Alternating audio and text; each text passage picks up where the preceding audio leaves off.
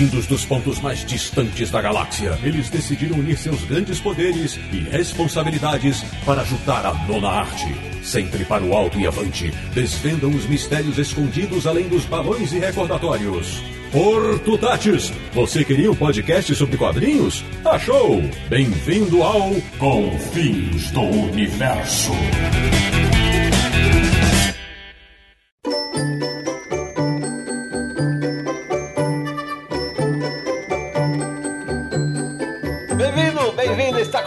Mais uma edição de Confins do Universo, o podcast sobre quadrinhos mais eclético da internet brasileira, que é o podcast do Universo HQ, o site que é fonte de consulta de 10 entre 10 editoras que publicam a boa e velha arte sequencial. www.universohq.com. E o programa de hoje, já vou logo avisando, pode ser prejudicial à sua saúde financeira. Eu sou o Sidney Guzman, falo de São Paulo e tenho certeza de que comer e beber é legal até nos quadrinhos. De Petrópolis, no Rio de Janeiro, o homem que já caminhou por uma estrada para a perdição. Samir Naliato. Esse é o programa para estourar o limite do cartão de crédito. De Luxemburgo, na Europa, o nosso correspondente internacional, o homem que conhece a Idade da Sombra. Sérgio Codespot. Eu descobri o último faraó.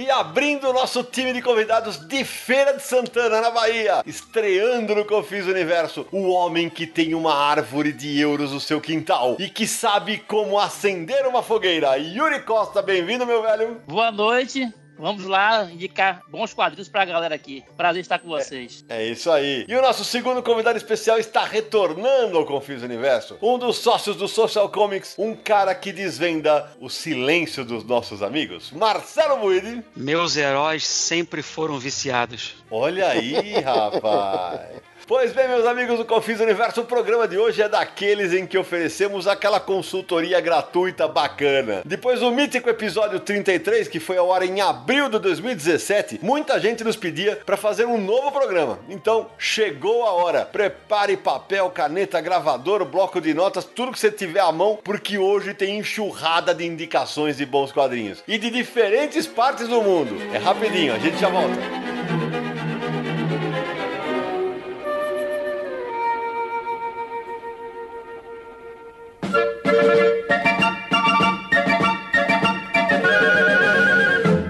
Começarmos mais um Confins Universo especialíssimo, meu caro Samir Aliato. Aquele recado maroto para os nossos apoiadores do Catarse, ou quem é nosso ouvinte ainda não apoiou, está aí a oportunidade para fazê-lo. Pois é, sempre reforçando o recado e o convite para conhecer nosso projeto de financiamento coletivo no Catarse. É só você acessar catarse.me barra Universo HQ. Nesse projeto você vai poder nos apoiar e colaborar para a manutenção tanto do site Universo HQ quanto do podcast com Confins do Universo. Esse projeto começou no finalzinho de 2017, então tem aí um ano e meio no ar. É, estamos com quase 280 apoiadores nesse momento. Muito obrigado a todos vocês. E é graças a essa força que vocês estão dando pra gente que nos permite a continuar com isso, para cobrir todos os gastos, edição do podcast, hospedagem do site, que é um servidor dedicado para aguentar o tranco dos acessos. Então tudo isso gera um custo e através dessa campanha de financiamento coletivo, conseguimos cobrir tudo isso e continuar tanto com o site quanto o podcast. Então, se você curte o podcast, se você curte o site, ou se você está conhecendo agora,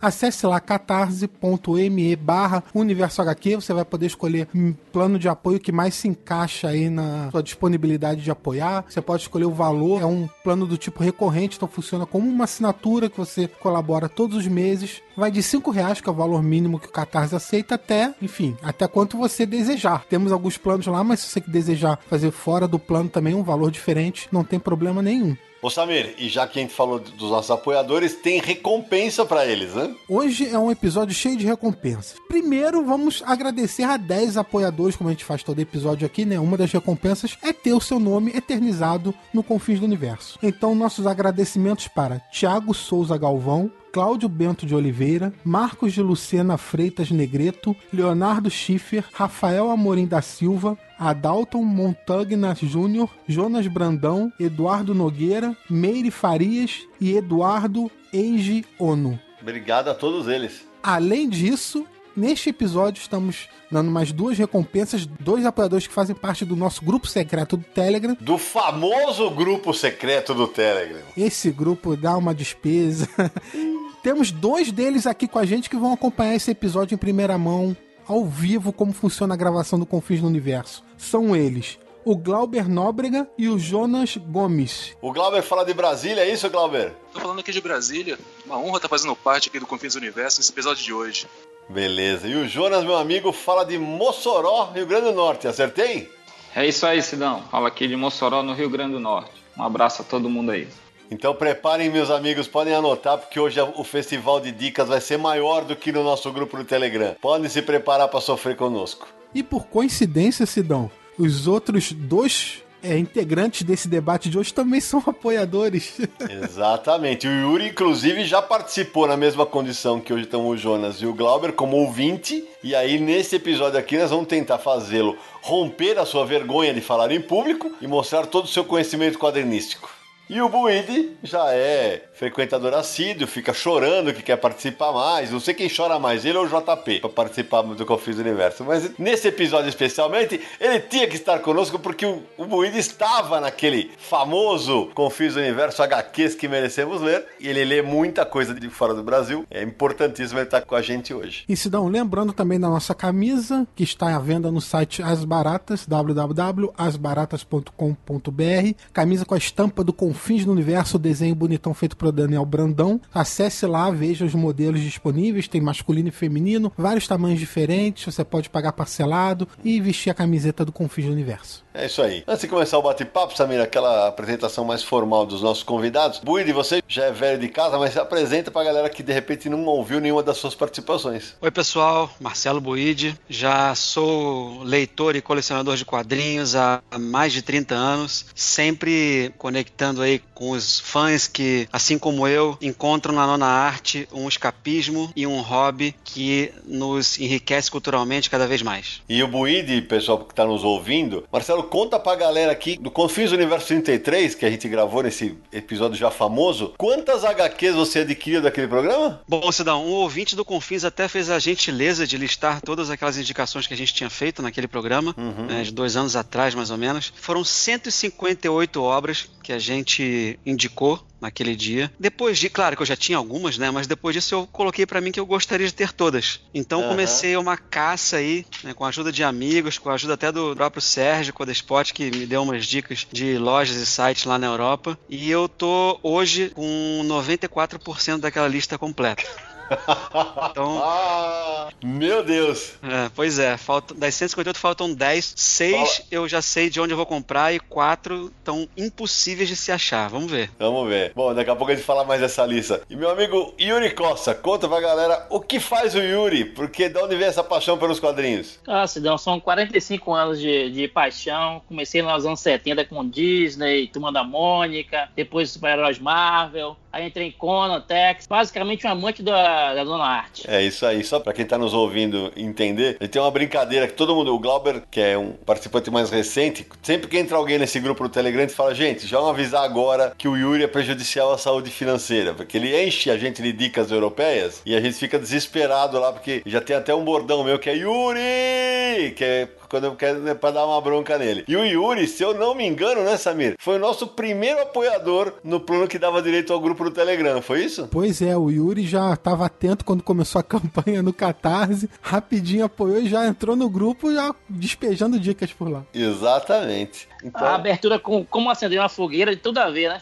É isso mesmo. Bom, então é o seguinte, como é que vai funcionar esse programa? Eu vou passar a palavra para cada um dos participantes e aí vai dar uma dica rapidamente, uma sinopse da história para instigar mesmo quem tá ouvindo, para quem de repente para alguma editora se interessar. A ideia é contar por que, que essa história é tão bacana. E uma coisa que a gente vai fazer antes do bate-papo, meu amigo Marcelo Buide, daquela lista das cento e tantas do Confis do Universo 33, quantas foram publicadas no Brasil depois daquele programa? Sidão, nossa contagem aqui mostra que 24 obras saíram no Brasil depois do programa. Olha aí, que legal, cara. Ou seja, 15% da lista. Olha aí, então tem muita coisa que ainda pode sair, mas vamos falar algumas que saíram aqui, vamos lá. Bonnie do Jeff Smith saiu pela Todavia. Tem aqui três obras que o Pipoca Nankin lançou, né? Mob Dick, Um Pedaço de Madeira e Aço e Solitário. Isso. É, Ruga saiu pela Devir. Alvar Maior, do Carlos Trilho e do Henrique Brecht, saiu pela Lorentz. Crossed saiu pela Panini. O Mort Cinder saiu pela Figura. Lazarus pela Devir. Meu amigo Damer pela Dark Side. Trillium pela Panini. O Doctor Who também, do, da Titan Comics, também pela Panini. A Tale of Sand, pelos nossos amigos do Pipoca Nankin, que a gente tá vendo aqui que lançaram bastante coisa da lista, né? É, saiu aqui como um conto de areia, né? O Valerian, a Valerian saiu pela, pela SES SP. A Panini anunciou Twilight, do Garcia Lopes, não saiu ainda, mas tá anunciado já. A Eagle Moss republicou um clássico da DC, de, é, Arqueiro Verde e Caçadores. A Mitos publicou Empire, como Império, aqui no Brasil. Boa. De novo a Pipoca Nankin lançou Lone Sloane, do Philippe Drouillet. Nossos amigos da Mino lançaram Drácula, do Minhola. A CSSP lançou Os Vampiros, do Felipe Melo e do Juan Cavia. A Panini lançou Boris, da Vertigo. É, saiu mais um número da, da série O Amuleto, do Kazu Kibuishi, que saiu pela Fundamento, uma editora curitibana. E ainda tem materiais que a gente já sabe que vão sair no Brasil. Alguns porque ISBN vazaram tal, e que estavam naquele programa que eu vou citar. Moon Shadow, tem Destino Adiado, do Jean-Pierre Gibrat que já a gente já sabe que é da Pipoca Nankin. E tem uma que eu vou fazer mistério quem vai publicar, mas é traço de giz do meu amigo Miguel Ancho Prado, uma grande HQ que vai sair no Brasil em breve. Mas galera, é importante deixar claro que nós não estamos deixando falando aqui que isso foi publicado por causa do Confins do Universo antes que alguém venha com esse papinho pra cima da gente, não. Pode ter sido uma feliz coincidência, pode ser que a gente tenha influenciado sim algumas editoras a procurarem esses materiais, mas o melhor para o nosso mercado é que esses materiais saíram no Brasil e ponto. Feita a retrospectiva aqui, vamos começar o bate-papo. Quem vai começar hoje, até para dar as boas-vindas, meu amigo Yuri Costa, manda bala, qual a sua primeira indicação? Vamos lá, senão. Minha primeira indicação é o quadrinho O Boys, obra da Argot francesa que saiu na Espanha pela Pantimon. São três volumes, na Espanha saiu em um único integral. A história reconta a, história do, do Huckberg Finn, personagem uhum. da obra de Mark Twain, e coloca dentro de toda essa história o Huck Finn em busca do irmão e Charlie Williams em busca da sua alma. Porque o autor coloca dentro da obra a, a, lenda do Robert Johnson, bluesman que vende a alma ao diabo, né? Em toque de ser um grande bluesman. E aí é uma história de busca de redenção com um final maravilhoso, o desenho espetacular do Steve Kuzo. E aí o Yuri, claro, indicou isso no grupo e quem foi o primeiro besta que comprou? Eu e depois o Jonas, né? Claro, já saímos comprando o negócio e tá na fila aqui. Logo, logo lerei e possivelmente indicarei nas minhas redes sociais. Maravilhosa essa obra, um espetáculo à arte. Muito bem. Marcelo Buiz, sua vez. Vou indicar uma obra americana recente que, inclusive, ganhou o Eisner agora em 2019 na categoria Melhor Graphic Novel. My Heroes Have Always Been Junkies, que foi a minha abertura. Ela é um one-shot do ano passado, 2018, pela Image, do Ed Brubaker e do Sean Phillips. É, é uma obra de drama, né? É a história de Ellie, que está numa clínica de reabilitação para viciados em drogas e conhece Skip, a relação dos dois evolui, né? Mas tem alguma coisa que não está certa ali. E aí a trama se dá em duas linhas temporais. Uma delas é a infância de Ellie, né? Que mostra como sua admiração por viciados em drogas começou. Então a obra é maravilhosa, eu gostei muito. Ela traz boas reflexões, o roteiro prende, a arte e cores são muito, muito competentes. Me lembrou um pouco, pessoal, aquela série O Prisioneiro que a Globo lançou é, umas uhum. décadas atrás. Sim, sim. Então essa dupla, né, o, o Baker e o Phillips já tinha feito várias séries juntos, mas essa foi a primeira graphic novel original deles. E, e já saiu também o segundo graphic novel do, do Brubaker, Bad Weekend. Já saiu o segundo, Bad a segunda graphic novel também. Bad Weekend, tá aqui na estante já. Meu amigo Sérgio Codespot, sua vez. Ó, eu vou começar com um trabalho que eu acho difícil de sair no Brasil, que é L'Essence que significa a direção, o sentido, né? É do Marc-Antoine Mathieu, que é um cara que eu gosto muito, um trabalho da Delcourt de 2014. Isso saiu num formato livro, capa dura, tem mais ou menos umas 250 páginas e é uma história experimental. Então é, eu preciso dar uma explicada rápida, porque é o seguinte: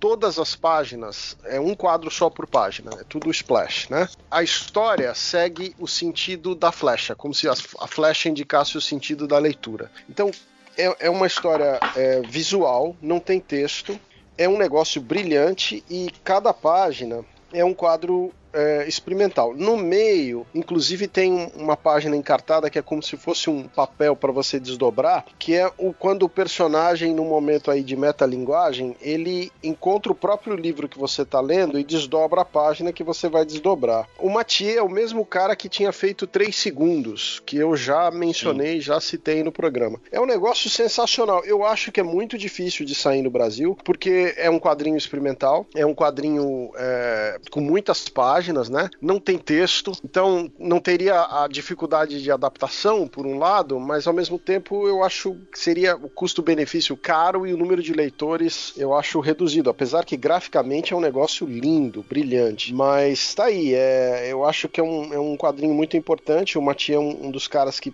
faz, tem esse trabalho de, de tentar desenvolver a linguagem dos quadrinhos para um, um caminhos diferentes, experimentar visualmente o que dá para fazer com os quadrinhos, então eu acho um trabalho importante. Samir Aliato, sua vez. Antes de eu dar a indicação, eu só queria deixar uma explicação aqui para os ouvintes também, que apesar de eu acompanhar o que está sendo lançado lá fora e tal, eu não costumo consumir os quadrinhos lá de fora por questão financeira mesmo, né? Comprar em dólar não é barato, em euro menos ainda. Então vou deixar para vocês mais as indicações, mas eu queria aqui falar de um quadrinho que eu, inclusive foi presente, eu ganhei do Gilberto, Gilberto Barbosa Pereira de Souza, que fez a migração do conteúdo antigo do Universo HQ para o site mais recente. Ele me presenteou com uma edição chamada Creep Presents Steve Ditko. Uhum. O Steve Ditko é co-criador do Homem-Aranha, junto com o Stan Lee, e essa edição é uma edição em capa dura lançada lá fora pela Dark Horse. Ela traz os quadrinhos quadrinhos de terror que o Dítico desenhou ali no final da década de 60. É, como se, o, o Dítico era um cara muito introspectivo, ele não era de ficar dando grandes declarações e sair na mídia, nem nada disso, ele fazia seu trabalho e ficava na dele.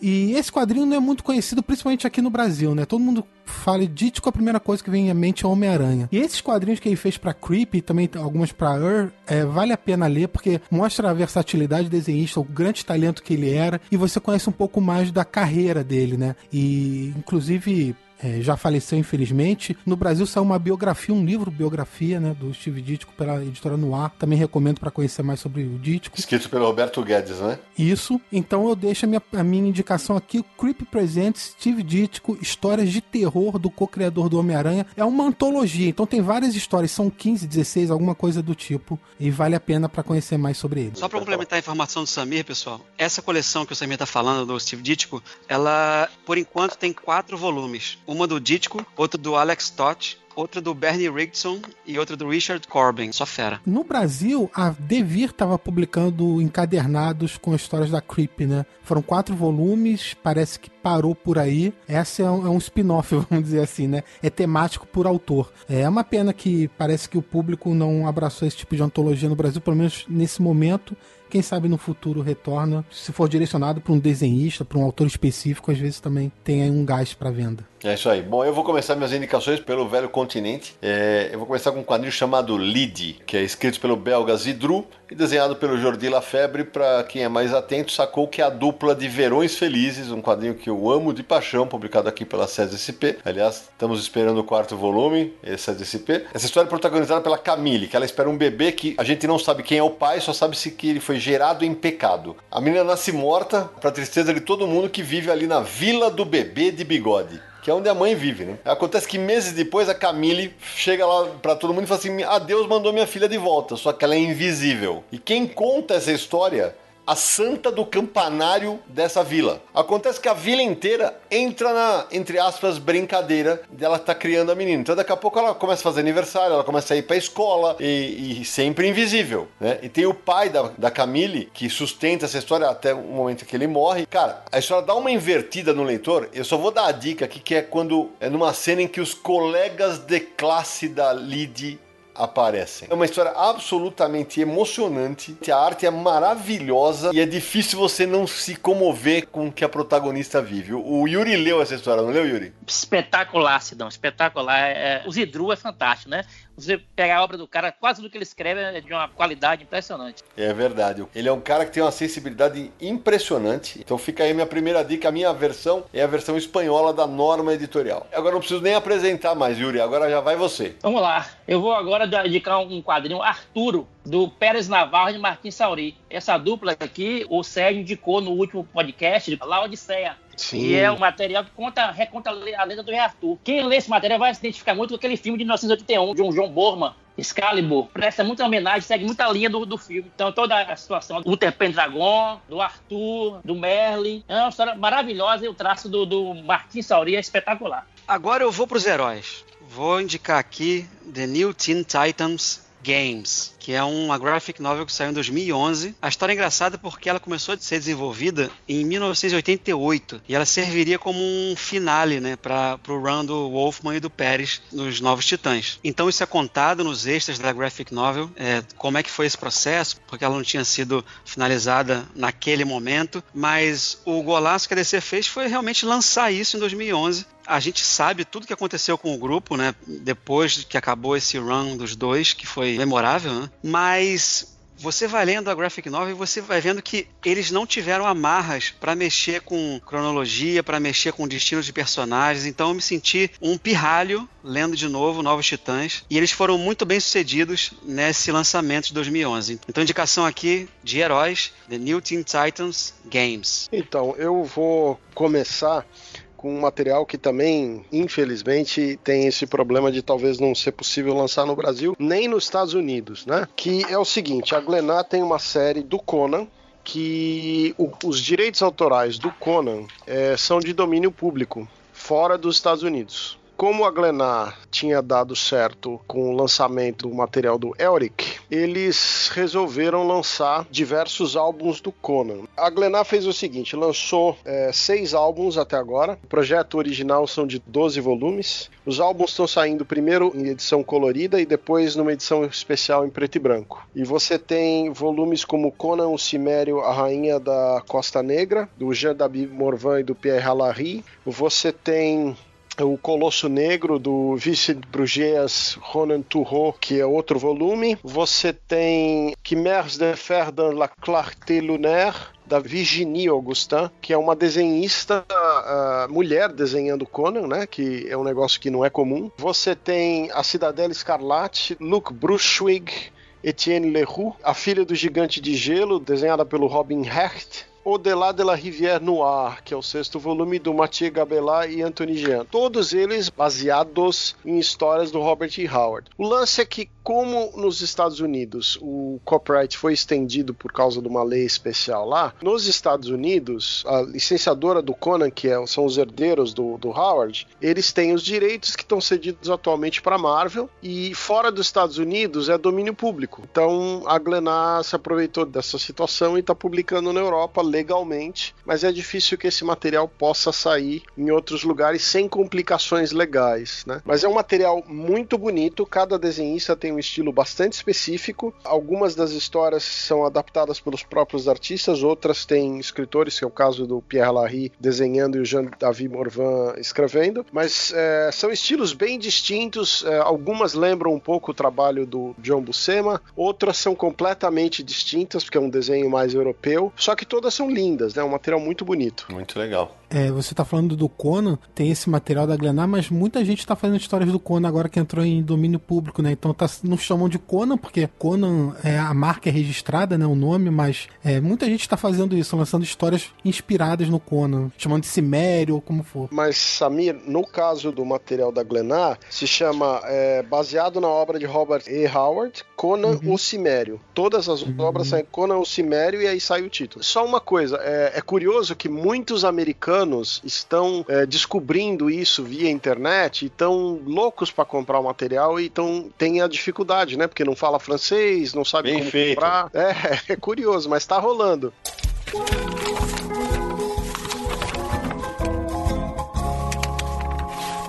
Eu vou lembrar de um quadrinho agora que não é inédito no Brasil, já foi publicado, mas já tem algum tempo e acho que valeria aí alguma editora pensar em republicar que é Estrada para a Perdição. Muito bom. Saiu aqui no Brasil em 2002 pela Via Lettera. No mesmo ano saiu um filme inspirado nessa obra. O filme Uhum. era estrelado pelo Tom Hanks, Paul Newman, Daniel Craig, Jude Law. E que, inclusive, Samir, essa história já- a gente já mencionou naquele podcast de adaptações de quadrinhos que não eram de super-heróis. Exatamente. É, a maioria das pessoas acabam conhecendo mesmo pelo filme, porque o quadrinho teve um alcance mais limitado, né? E não é de uma grande editora nem nada. Então, quando se fala Estrada para a Perdição, a primeira coisa que vem à mente das pessoas é o filme. A história é sobre Michael Sullivan, um assassino que trabalha por uma família de gangsters. O filho dele acaba testemunhando uma execução. E aí essa família decide por fazer uma queima de arquivo mesmo, né? Ter que matar o pai, o filho, a família toda para que o segredo não seja revelado. Então eles começam a fugir e a história é sobre isso, os dois fugindo do dos gangsters que querem matar os dois, né? O quadrinho foi escrito e desenhado pelo Max Alan Collins. É, como eu já falei, foi lançado aqui no Brasil em 2002. Foi lançado em três edições pela Via Lettera.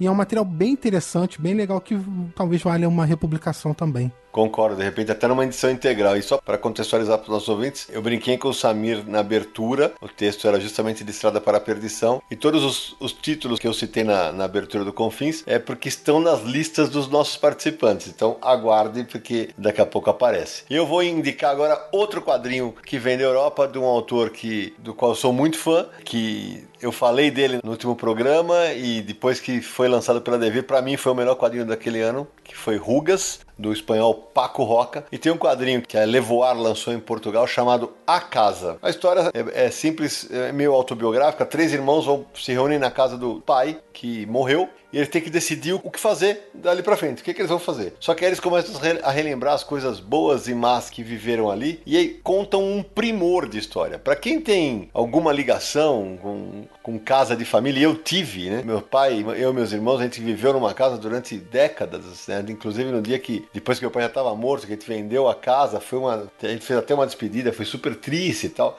Porque a história consegue tocar, emocionar de uma maneira, cara, que eu, o Yuri já leu, o Jonas que tá nos ouvindo já leu, e o desenho dele é muito, muito bonito. A edição é num formato, como se fosse no formato das tiras do Snoopy, só que bem mais fina, né? E, e a edição portuguesa tem um pós-fácil que eu, eu lembro quando eu indiquei nas minhas redes sociais, eu fiz questão de mencionar um trecho do texto assinado pelo Fernando Marias, que é o seguinte: à medida que envelheço, sinto que o único tema da literatura e provavelmente de tudo o mais é o passar do tempo. Puta, só quem leu sabe. Então fica a dica para as editoras brasileiras. A casa. Vou aqui na minha paixão maior, que é o western. Vou indicar aqui uma obra que não é datada, atual, está sendo agora na França com muito sucesso, que é Undertaker, do Xavier Dorison, que foi publicado no Brasil. Terceiro Testamento, né, Sérgio? Saiu incompleta, a obra é uma uhum. pena. Trata-se de um, de um anti-herói, bem no estilo do West Spaghetti, né? Que é um agente funerário que tem como parceiro um urubu. é uma série bem legal, tem um pitada de humor, bem aventura, vilões bem legais mesmo.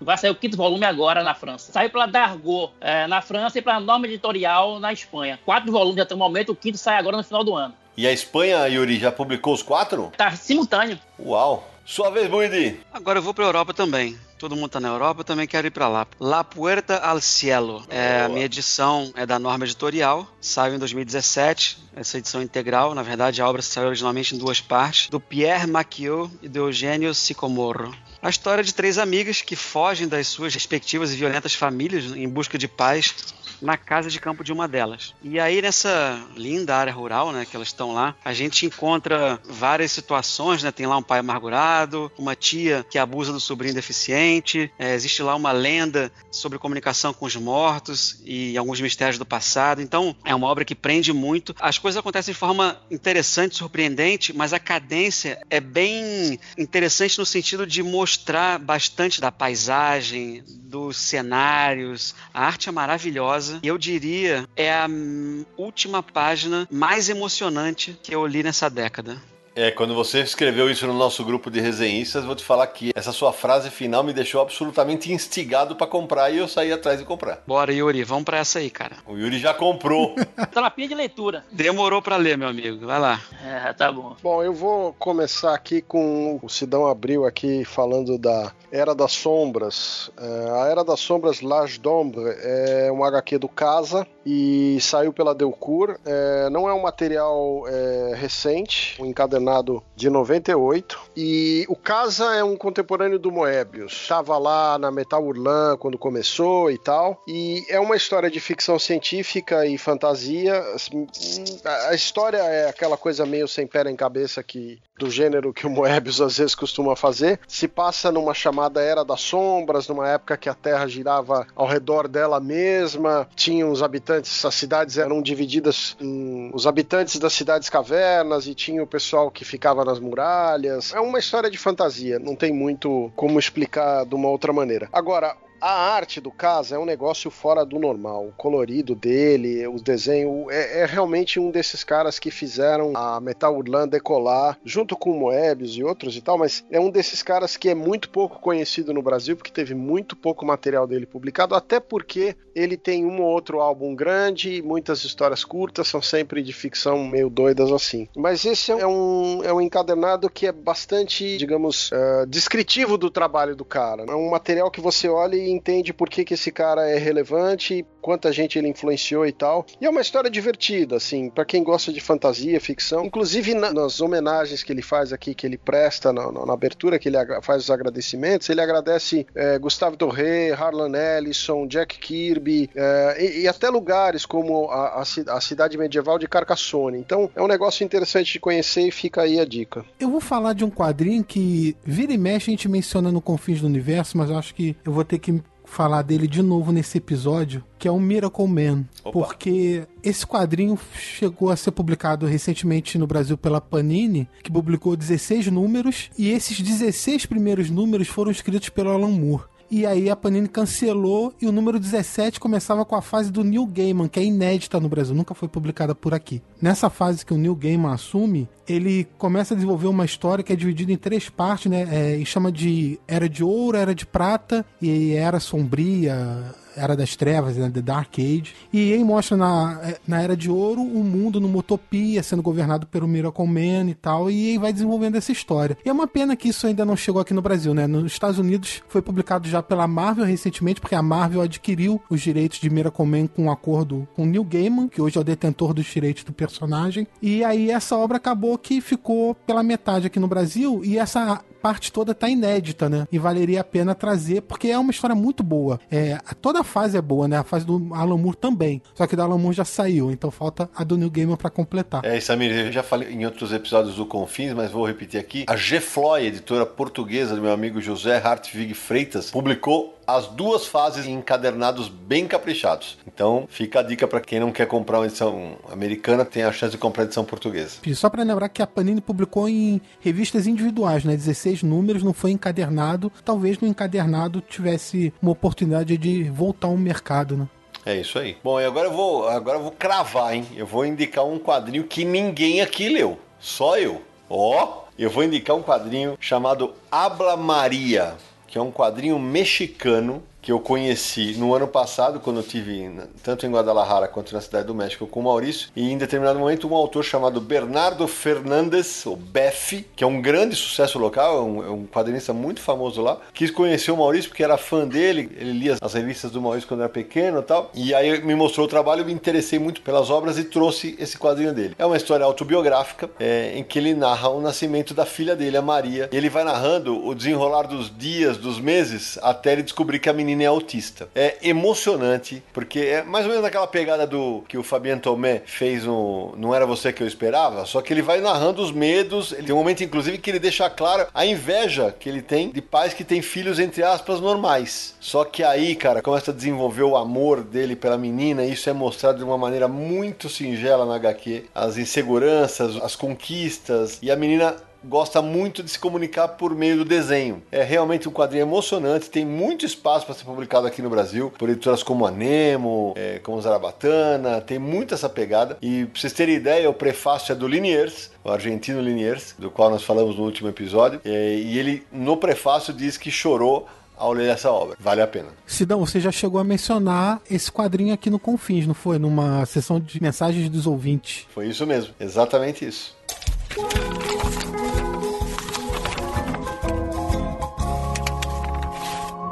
Antes de passar a bola para o Yuri novamente, deixa eu só complementar uma informação aqui, que o Habla Maria, do Beth, saiu pela editora Oceano México. Antes da minha indicação, eu quero até complementar a informação sobre o Arturo, material que eu indiquei, que saiu para a norma editorial na Espanha. Vamos lá, vou agora no quadrinho Noir aqui, de um, de um autor que, que o Sidão curte, que é o Stephen Desberg. Adoro. É uma série chamada Miss Octubre, que passa na década de 60 nos Estados Unidos, onde nós temos um, um inspetor de polícia às obras com dois crimes. Uma ladra, que, que ninguém consegue capturar, e um, assim, um serial killer que mata as, as mulheres, deixa fotos colocando como Miss a Playmate do mês. Miss Janeiro, Miss Fevereiro, e aí o título é Miss Outubro, que é o título da série. Não vou explicar o porquê que seria dar um spoiler, mas é muito legal o trabalho do, do Desberg em quatro volumes. Saiu pela Netcom Editorial na Espanha. Quem desenha, Yuri? Desenho de Alain Queirex. É, É, legal, bem, bem legal. Esse material saiu pela Lombardi na França, viu? E pela Netcom na Espanha. Então, para quem não conhece, o Alain Queirex é um autor francês, ele está com 62 anos, nasceu em 1956. Vou indicar agora uma obra de um italiano chamado Giacomo Bevilacqua, que saiu nos Estados Unidos em 2017 pela Lion Ford. O nome da obra é The Sound of the World by Heart. É um drama.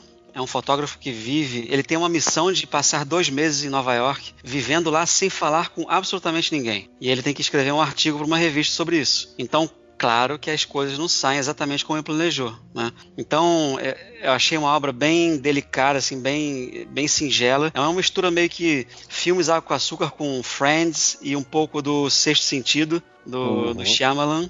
Né? Então, eu encontrei essa obra uma vez numa livraria e ela meio que a capa já falou comigo, eu peguei ele no mesmo dia e adorei. Então esse autor, o Bevilacqua, ele fez já trabalhos para Bonelli, inclusive, um spin-off do Dylan Dog e para Panini Itália também. Então, The Sound of the World by Heart. Bacana. Então, eu vou indicar agora Chinaman, que é uma outra série europeia. Saiu originalmente pela Dupuí na coleção Reperages. Ela é do Sérgio Letende, desenho do Taduk. O Taduk é o Olivier Taduk, que é um, um francês vietnamita, se não me engano.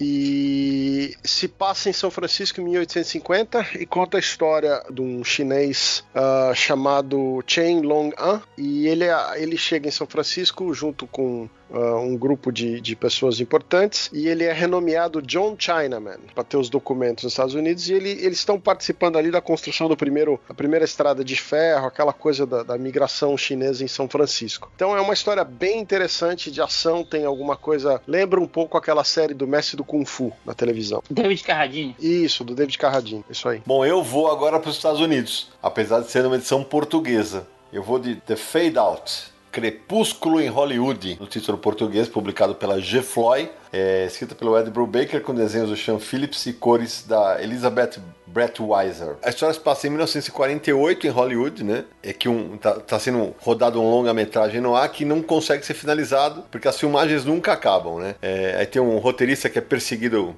pelos pesadelos da guerra, tem uma, a morte suspeita de uma, de uma jovem estrela de cinema e, e a atriz que a substitui tem um passado bastante misterioso. Além de tudo, tem um produtor e um chefe de segurança que são aqueles típicos caras capazes de tudo o que for preciso para manter as câmeras rodando. E isso tudo com aquele negócio do perigo vermelho, comunismo, né, rondando ali os Estados Unidos e aquelas listas onde as pessoas eram colocadas para morrer. O Brubaker navega muito, muito bem quando ele tá lidando com o universo no ar, né? É, nessa história tem pedofilia, tem assédio, tem favores sexuais, tem crimes, tem passados podres, tem é, relações públicas que inventam notícias, segurança que encobre notícias, tudo isso aí. É, e o cara, ele consegue te envolver de uma maneira numa trama absolutamente é, fascinante e com um desenho do Sean Phillips que tá realmente muito bacana. A edição da, da G-Floy é caprichadíssima, tem mais de 50 páginas de esses, com capas, textos, relatos tal. Como é o material da Image originalmente, né, Marcelo? Quem sabe alguma editora não, não se anima a trazer pra cá, né? Excelente material, isso aí. Sidão, posso fazer só um parênteses? Manda. O Brubaker, o tio dele, se não me engano, ele trabalhou em Hollywood nessa época da história. Ah, que legal. Isso, então, perfeito. ele fez o livro porque ele lembrava de várias histórias do tio e foi lá, pesquisou e adaptou pro coisa dele. Então ele conhecia o material, tinha uma fonte próxima ali. Muito legal. Yuri, já aproveita e manda a próxima sua. Bom, vamos aqui de um material espanhol, La Vampira de Barcelona. Muito bom quadrinho. É a história de um personagem real,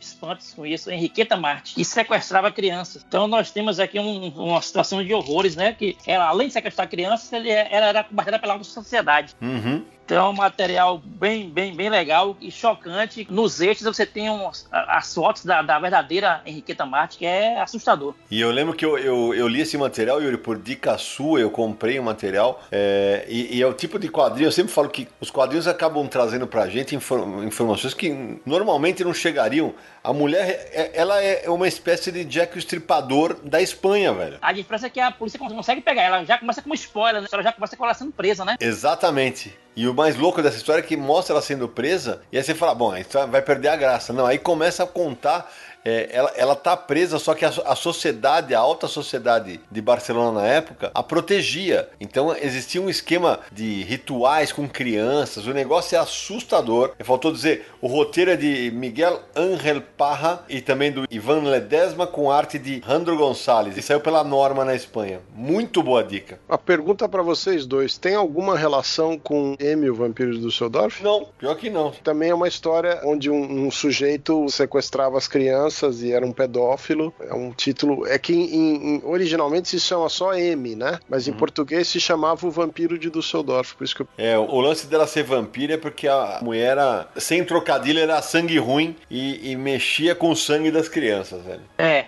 É pesado, viu? O que ela fazia com as crianças é pesado. É pesado. E como o Yuri falou, ao final do livro tem os documentos históricos, com as fotos da mulher, tem as, as, as histórias em quadrinhos. Ela se tornou meio que uma lenda urbana. É, tem histórias em quadrinhos dela, é, que saíram nos jornais. É realmente um negócio meio assustador. A fisionomia dela, né? Parece hum. de filme de terror mesmo. Parece mesmo. Vai, Woody.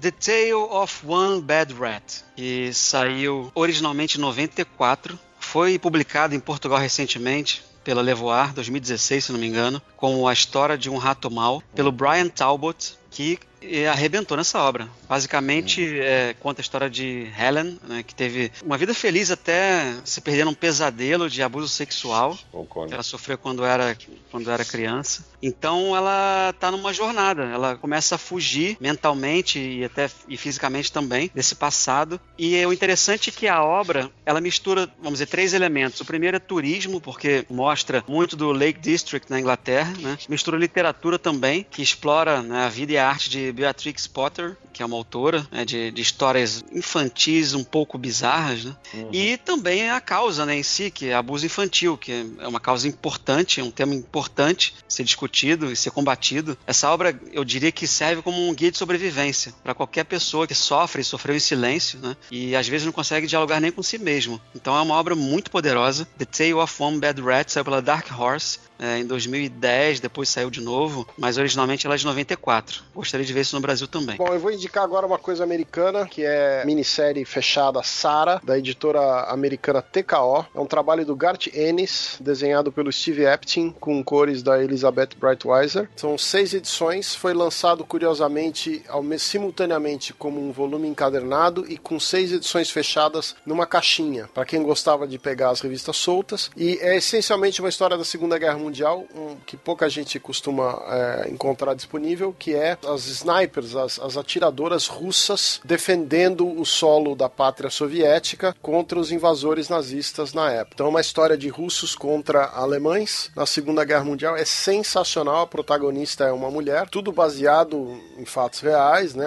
Inspirado nas histórias realistas.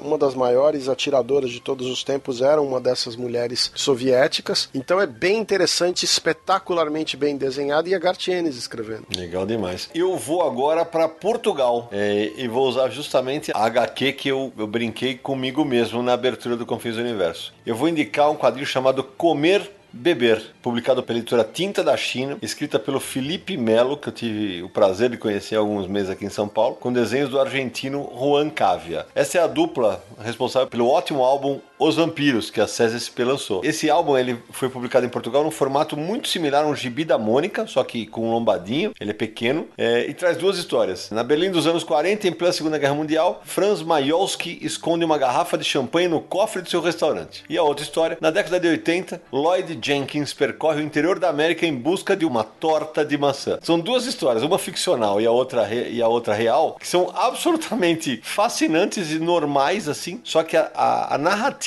do Felipe Melo, é, que é o Felipe Melo que presta e não o volante do Palmeiras, né, deixar muito claro, né? Que aliás esse aqui é um gentleman, diga-se de passagem. É realmente uma delícia, porque ele te envolve e o desenho do argentino Rancavia que vem no mercado de animação também é muito bacana para quem lê os vampiros vai vai se lembrar rapidamente. Vale muito a pena uma leitura muito rápida. Eu lembro que no nosso grupo de resenhistas que a gente tem que eu, Marcelo, Samir, Naranja participamos, o nosso amigo Charles Charles Lucena que participou recentemente do Confins do Universo, ele falou assim: "Como é bom ler gibi" quando ele comentou essa HQ. E realmente é bom porque eu li hoje antes do programa, é uma HQ muito muito bacana.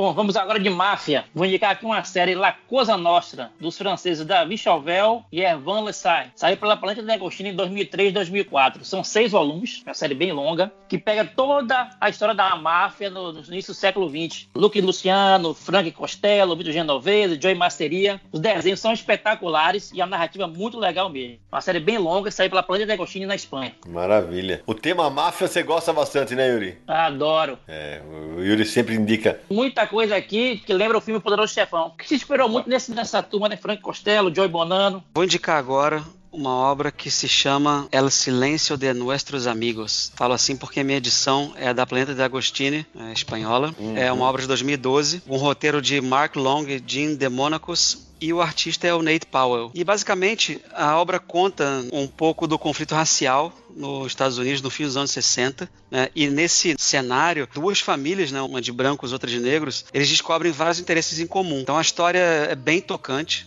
Né, muito bem contada. E aí, sem tomar partido, né, os autores mostram né, que o racismo está em todo lugar, não escolhe lados. Então, gostei bastante. Ela, ela, é recheada de música da época, tem sutilezas que só engrandecem a obra. Por exemplo, uma das, das crianças né, da história, a caçula de uma das famílias, ela é cega. Então, essa, o racismo toca ela de forma diferente do que o normal que a gente vê no dia a dia. Então, é bem interessante. Ela é Silêncio de Nossos Amigos. Parece bem bacana. Então, eu vou indicar uma série longa Uh, 26 volumes até agora, que é Jerome K. Jerome Bloch. É o nome do personagem, é inspirado no nome de um autor uh, inglês que escreveu o livro Três Homens num Barco. O personagem principal é o Jerome, é um jovem detetive particular. Ele tem uma amiga chamada Babette, uma namoradinha chamada Babette, e ela trabalha na Air France. E eles investigam enigmas, coisas que estão acontecendo no bairro. É uma série criada pelo Serge Letrand, pelo Pierre Maquiot e pelo Alain Dodier. Hoje em dia, só o Alain Dodier tem trabalhado na série, ele é desenhista e escritor, e já ganhou prêmio, é um material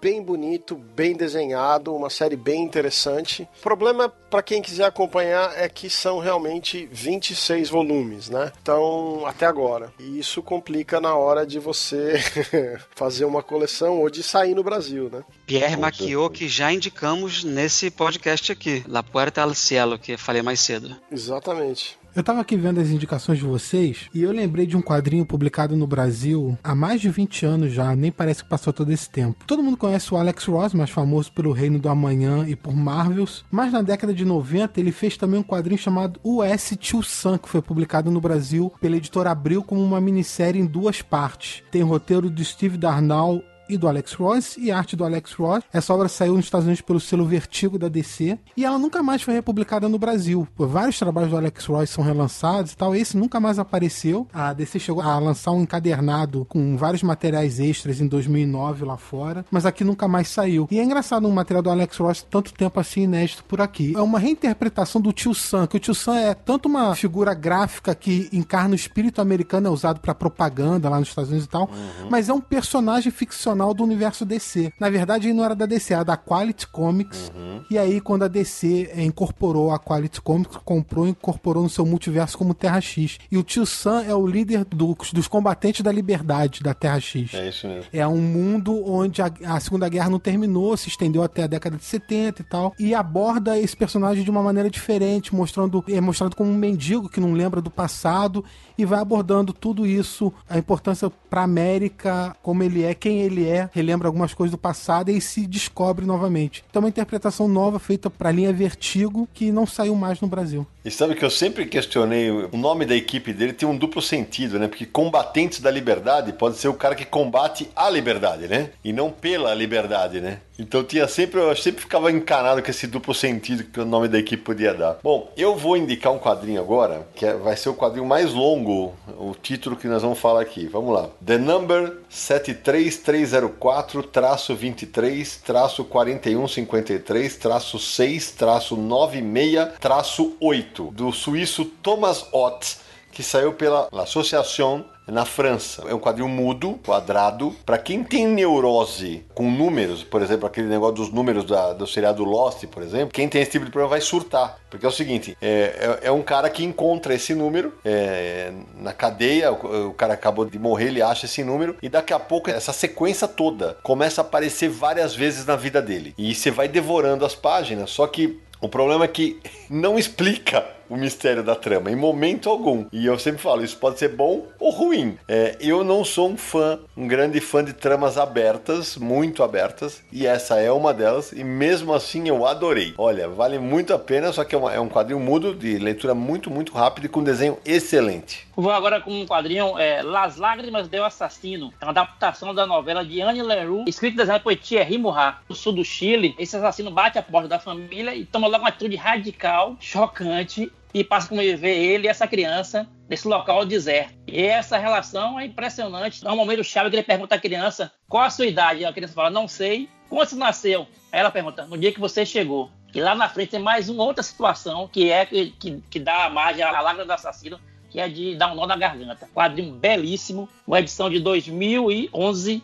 da editora Edelvive. É espanhola, Yuri, essa editora? É espanhola, belíssima, uma obra espanhola, belíssima. Vou agora pro semi-underground americano. A obra se chama Demo, é, foi uma série de duas temporadas, perfazendo 18 edições, então foram 12 da primeira e 6 da segunda. Elas saíram pela primeira vez pela DC Vertigo e mais recentemente foram encadernadas pela Dark Horse. Ela é pelo Brian Wood nos roteiros e pela Becky Clunan nos desenhos. Tá? Basicamente, são histórias avulsas, são 18 histórias avulsas, são jovens com superpoderes, mas nunca são superpoderes comuns. Então vou dar alguns exemplos aqui. Tem uma, uma menina que tem dor de cabeça e o, o chão treme. Tem um casal que ele se ama, ele quer ter um filho, ele tá tentando ter um filho, esse casal, mas eles não podem se tocar. Uma, uma menina lá que, um adolescente que domina os amigos da escola através de promessas que escreve nos cadernos. Então, uma série de poderes diferentes, né? Cada história é fechada e saiu primeiro em 2003, 2010, as duas temporadas. Encadernaram, né?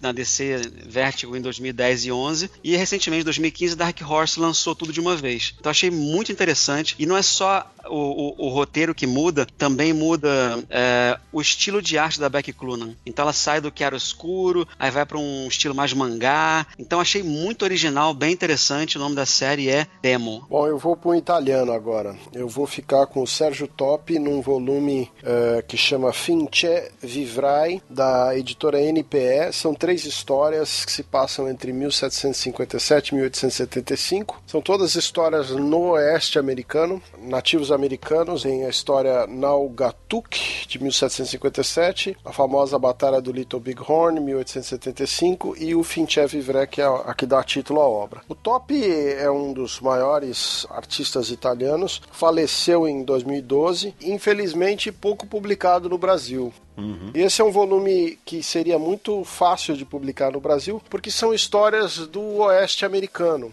que é uma coisa bem popular no Brasil, com desenhos do top. Então fica aí a recomendação. É como a editora Figura do meu amigo Rodrigo Rosa tem publicado várias obras do Sérgio Top, quem sabe não, não fica a dica aí para que esse material chegue aqui aos leitores brasileiros. A gente está fazendo um episódio sobre quadrinhos que merecemos ler. E um quadrinho que todos nós merecemos ler é Spirit de Will Eisner. Merecemos muito um, Will Eisner é um dos maiores mestres da nona arte, talento gigantesco. E a última vez que o Will Eisner foi publicado no Brasil foi numa edição Life in Pictures da Criativa Editora em 2013. Então já tem seis anos que o Will Eisner não é publicado no Brasil. Spirit, mais especificamente, a última vez que chegou por aqui foi numa edição da Devir chamada Spirit As Novas Aventuras, mas essa não trazia nenhuma história do Will Eisner. Era uma reimaginação do personagem por autores como Alan Moore, Neil Gaiman, é, Mark Schultz, David Lloyd, vários outros. Antes disso, Spirit saiu pela Panini numa edição chamada As Novas Aventuras em 2009, mas também não tinha nada do Will Eisner. Uhum. Histórias do Eduardo Risso, Gayle Simone, Daniel Neal e outros. Em 2008, a Panini lançou uma série que durou cinco edições do Spirit pelo Darwin Cook. Então, mais uma vez, nada do Will Eisner. Voltando um pouquinho mais, no mesmo ano de 2008, lançou um crossover Batman Spirit, só que escrito pelo Jeff Loeb e desenhado pelo Darwin Cook. A última edição do Spirit que foi publicada no Brasil, realmente escrita e desenhada pelo Will Eisner, foi em 1997, já faz 22 anos, numa edição especial da Metal Pesado. E aí um pouco, se voltar um pouco antes, teve uma série da Devir, uma série da Editora Abril que durou 16 números. Mas o fato é que Spirit é um personagem tão importante para nona arte, não é publicado no Brasil há 22 anos.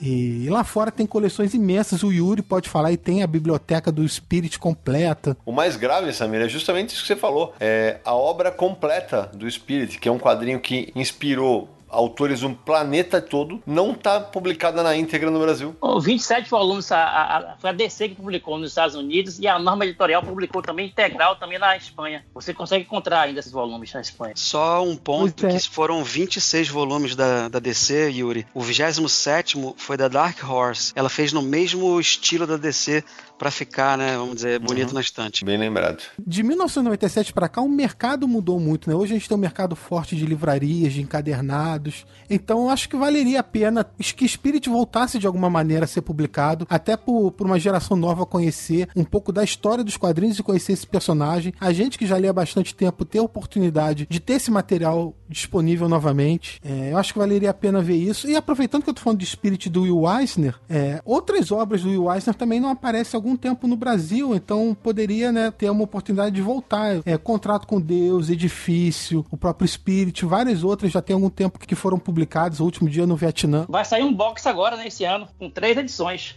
Legal pela Devir? Pela Devi. Que bom, né? Pode ser um reinício aí de publicação de Will Eisner por aqui, que eu acho que é um material que tem que estar disponível, porque é muito importante. E é bom também. Muito bom. E deixa eu dar o contraponto, Samir. É, apesar de ser um clássico, de ser endeusada por todo mundo que gosta de quadrinho, é, Spirit, infelizmente, nunca vendeu bem. Na, na Abril nunca vendeu bem. Teve, teve na Abril, teve da, teve da NG, teve da LPM, teve da Acme, mas infelizmente nunca vendeu bem. Uma pena. Verdade.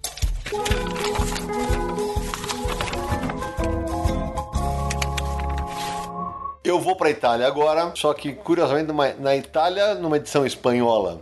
Eu vou indicar Lavender, do Giacomo Bevilacqua, que é um título que saiu originalmente pela Sérgio Bonelli Editori, no- numa série chamada Lay Story. A gente já comentou sobre essa série aqui no episódio da Bonelli. Cada mês é uma graphic novel fechada, só que sai em PB. Algumas dessas histórias estão ganhando a Europa, os outros países, em edições coloridas. Isso aconteceu com Lavender, que ganhou um formato álbum europeu em vez de ficar no, no clássico, como no formato que a Mitos está usando para o Dylan Dog, por exemplo, que quem começou a publicar no formato foi a Laurentiis, né, vale dizer. Nessa história, o casal chega numa ilha deserta, absolutamente deserta, para passar uns dias lá, para ficar namorando, sapecando sem parar. Aí o agente de viagem deixa eles lá, e aí quando vai começar o pega pra capar, a, a menina cisma que tem alguém na ilha. E aí é claro que o cara começa a tirar sarro, não sei o que, ele acha que ela pirou tal, só que eles acabam encontrando piratas ali no lugar, e aí fica aquele negócio, mas será que são só os piratas que estavam lá? Bom, a trama é absolutamente instigante, apesar de ter algumas passagens que são que me irritaram profundamente com algumas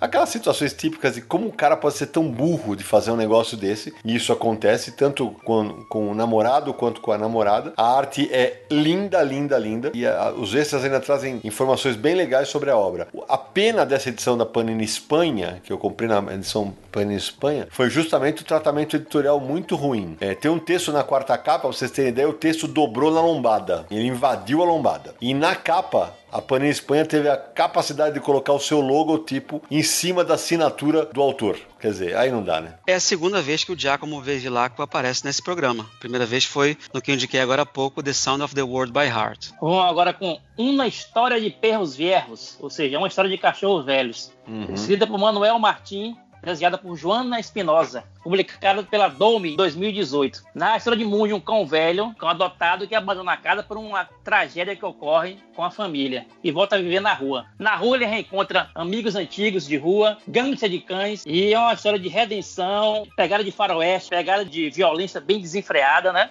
E no final, uma história de uma redenção maravilhosa do cão e o seu dono. Belíssima história. É mesmo, comprei uma dica do Yuri e aquele negócio, eles retratam os cães com uma pegada mais humana e vai contando a história de cada um deles e ao mesmo tempo a relação de amor e ódio que os cães têm com, com os humanos. É uma bela HQ em preto e branco. E o final be belíssimo, né, Sidão? Muito emocionante. Pra quem curte cachorro, nossa. É verdade. Vou agora com um dos três escritores preferidos, Warren Ellis, e a obra se chama Freak Angels, que saiu nos Estados Unidos pela Avatar em seis volumes entre 2004 e 2011, com desenhos de Paul Duffield. É ficção científica, né? são 12 crianças que nascem no mesmo momento e elas são conectadas de uma forma, vamos dizer, não tão usual. E aí o mundo acaba. E aí, seis anos depois que o mundo acabou, esse grupo de crianças, não mais crianças, né, protege um território específico de Londres. Então, aos poucos, a história vai apresentando as 12 crianças, os 12 irmãos, né, entre aspas. Interessante que essa obra saiu em 2004, pessoal. Então, nota-se muitas semelhanças com o seriado recente do Netflix chamado Sense8. Então, eu acho que talvez não tenha nenhuma relação, mas uh, o argumento é bem parecido. Então, é Freak Angels em seis volumes pela Avatar. Sidão, eu vou voltar para os Estados Unidos e vou fazer o que o Samir fez. O Samir reclamou do Will Eisner. Eu vou reclamar do Milton Caniff. Boa. Caniff é provavelmente o cara mais importante que nunca foi publicado direito no Brasil. Sempre uhum. saiu em tiras, saiu em coletâneas, mas não tem a, a série mais, uma das séries mais importantes dos quadrinhos, que é Terra e os Piratas não existe em coleção, ninguém tem é, no Brasil, porque a IDW publicou nos Estados Unidos, é, se não me engano, seis ou sete volumes, reunindo, compilando o material completo e inédito no Brasil, né? A história do Terry Lee e do Pat Ryan, né? O Terry Lee começa na história como adolescente e o Pat Ryan é tipo um soldado da fortuna, um, aventureiro, e eles vão pra China e se envolvem com piratas, gangsters, com, com guerra, com um monte de coisa. O que é interessante é que, assim, pra você ter uma ideia do impacto disso, há um mês atrás, o Kurt Busiek estava no Twitter mencionando como vários autores de quadrinho americano roteiristas usavam o relacionamento do Terry e os Piratas, ou seja, do Pat Ryan com as namoradas dele, a Burma, a Normandia, a Raven Sherman, para criar o mesmo triângulo amoroso em séries tipo Homem-Aranha, Vingadores, entendeu? Eles usavam a premissa base do Terry para fazer coisas modernas, quer dizer, o mesmo tipo de mecanismo que tinha, que o Caniff desenvolveu ali. Além dos desenhos serem maravilhosos, as histórias serem clássicas, esse material tá perdido, porque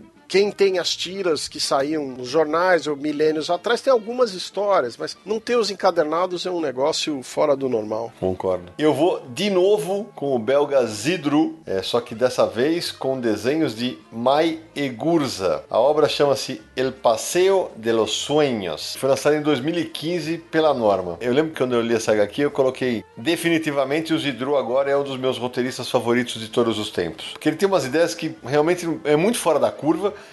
e ele trata tudo com muita sensibilidade. É, nessa história aqui, Napoleão Cavalho, ou Cavalo, né? Acorda todo dia com seu pijama ridículo na cama de uma menina chamada Lin Yu, uma jovem de origem asiática. O problema é que eles não se conhecem e que a casa dela estava sempre trancada. Aí, depois de consultas com especialistas, os dois descobrem que estão vivendo uma epidemia de sonambulismo que atinge centenas de pessoas que caminham sobre os telhados da cidade enquanto dormem. O desfecho, gente, é tão bonito quanto inusitado, assim. E a arte da Maia Gurza, ela é fofa, ela é redondinha e tal. Ela cativa, ela é muito cheia de movimento. Essa junção desse roteiro inventivo com essa arte tão bacana resulta numa HQ muito, muito legal, que vale a pena ser conhecido. Vou indicar aqui o material do Fabian Nuri, que é um roteirista de mão cheia. O cara tem, tem uma, uma série de, de, de HQs espetaculares. Pouca coisa saiu no Brasil, acho que só era uma vez na França, né, Sidão? É, o único que- volume não saiu completo, felizmente, É, né? Na verdade saíram dois volumes, mas o resto são seis. É, não, não finalizou a obra. Vou indicar aqui Las Crônicas de Legião. O Fabiano revisita a história de Drácula de maneira totalmente diferente. A, a abordagem, a maneira como o Drácula, ao longo dos tempos, sobre- sobrevive à morte. É espetacular, muito bem contada. São vários desenhistas na série. Cada fase do Drácula, ele coloca um desenhista. Eu destaque para o, para o Mathieu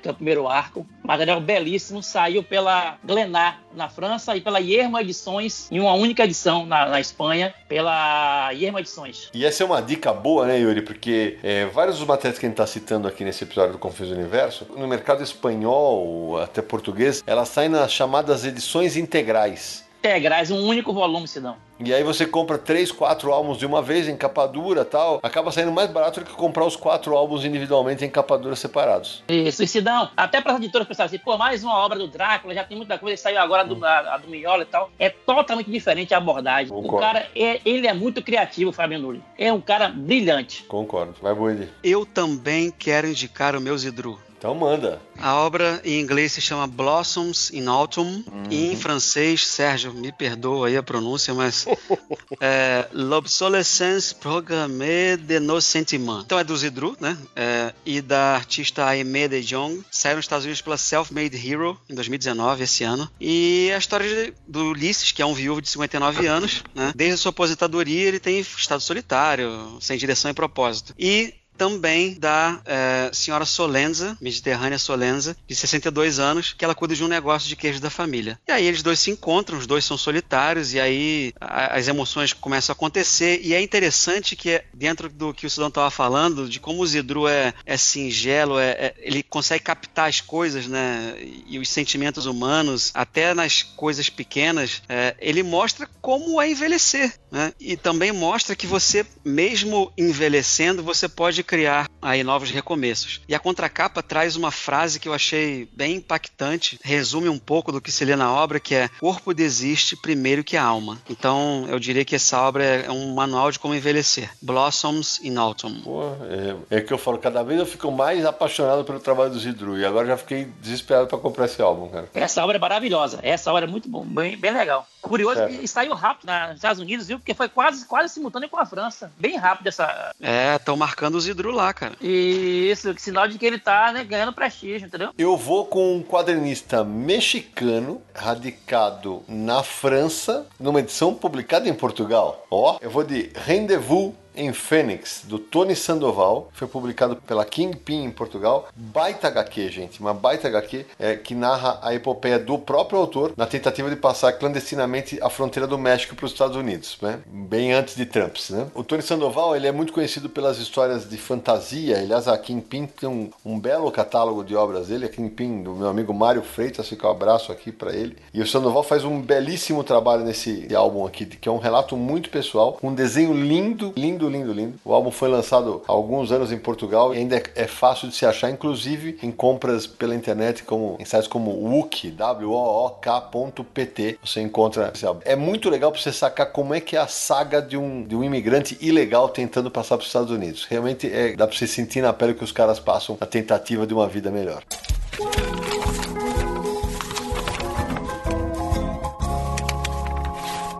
Bom, pessoal, o tempo tá correndo aqui, a gente tem um monte de HQ ainda para indicar, né? Então vamos fazer o seguinte, vamos tentar ser um pouquinho mais sucintos na, nas sinopses, para que a gente possa indicar mais o máximo possível de HQs. Vai lá, Yuri. Bom, vamos aqui com Uma Estrela de Algodão Negro, de Ivan Sent e Steve Cuzot. Steve Cuzot, desenhista, um desenho espetacular, a arte dele. Aborda a história de um negro americano na Segunda Guerra Mundial, combatendo o nazismo, o Terceiro Reich, e sofrendo com o racismo dentro da própria tropa americana. E, ao mesmo tempo, a história narra também a história de Angela Brown, uma negra, confeccionou a primeira bandeira americana solicitada por George Washington, e escondeu uma estrela negra dentro da bandeira americana. É essa lenda que se aborda com esse vai e vem no tempo aí, uma história fantástica, com a arte maravilhosa de Steve Cuzot. Vou indicar Hadrian's Wall, uma minissérie que saiu em oito capítulos lá fora pela Image e foi compilada em 2017 no encadernado. Roteiro de Kyle Higgins e Alex Siegel e arte dos brasileiros Rod Reis e Eduardo Ferigato. É um thriller, geralmente, né, a gente coloca, conecta muito ficção científica com horror, né? Mas nesse caso é ficção científica com crime, mistério. O ano é 2085, a Guerra Fria acabou, mas tem uma tensão rolando entre a Terra e sua maior colônia, Teta, o nome. E aí um astronauta morre numa nave de pesquisa. E aí manda um investigador da Terra para averiguar isso. Então a arte maravilhosa, o roteiro que prende muito. Tá, o Rod Reis e o Ferigato mandaram muito bem. E a indicação é essa: Radiance Wall. Bom, vamos lá. É a Era de Ouro, L'Age d'Or, do Cyril Pedrosa e Rochelle Moreil. É o primeiro volume, são 230 páginas. É um negócio absolutamente estupendo do ponto de vista artístico. A história é divertida. É basicamente uma fábula, um conto de fadas. Se passa numa idade fictícia.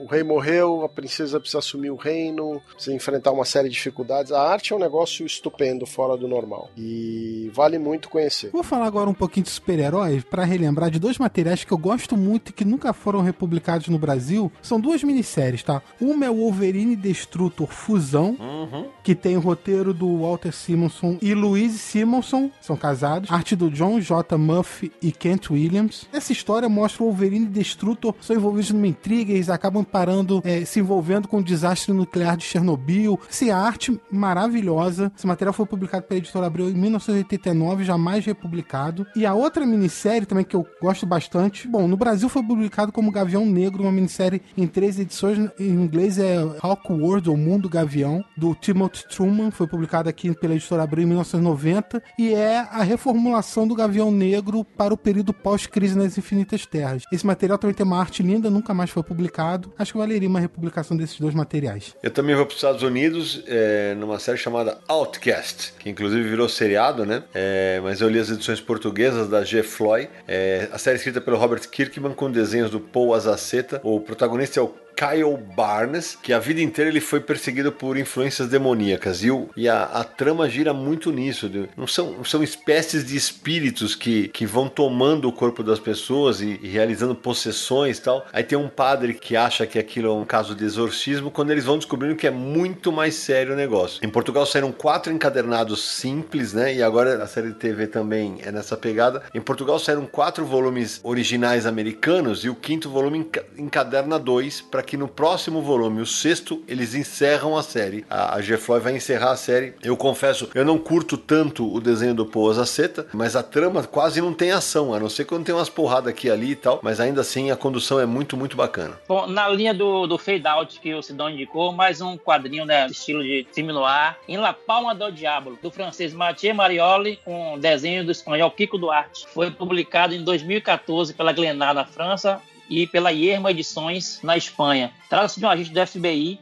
na década de 40, pelo glamour de Hollywood, que se infiltra na indústria cinematográfica para investigar a influência da máfia na indústria do cinema. Bem legal a arte e a história. Vou indicar Três Amigas, que saiu pela Norma Editorial em 2012, roteiro da Sophie Michel e arte do Emmanuel Lepage. Que inclusive conheci através do Sérgio no outro Confins que a gente fez. Basicamente mostra a vida de três amigas, desde o nascimento até os 18 anos e um pouco mais, né? Então uma é de classe alta, tem tudo, né? Que precisa, mas não tem o carinho dos pais. A outra é uma imigrante, né? Pobre, mas é bem perseverante. E a outra ainda é classe média que sonha em dançar. E aí a cumplicidade entre as três vai se fortalecendo ao longo dos anos. E aí os autores vão mostrando como é que a gente pode, né? Tomar rumos diferentes na vida em relação aos nossos amigos de infância. Então achei muito interessante e a história, é, mais do que outras, ela é, desconstrói rótulos, né? No final é o que são rótulos, simplesmente.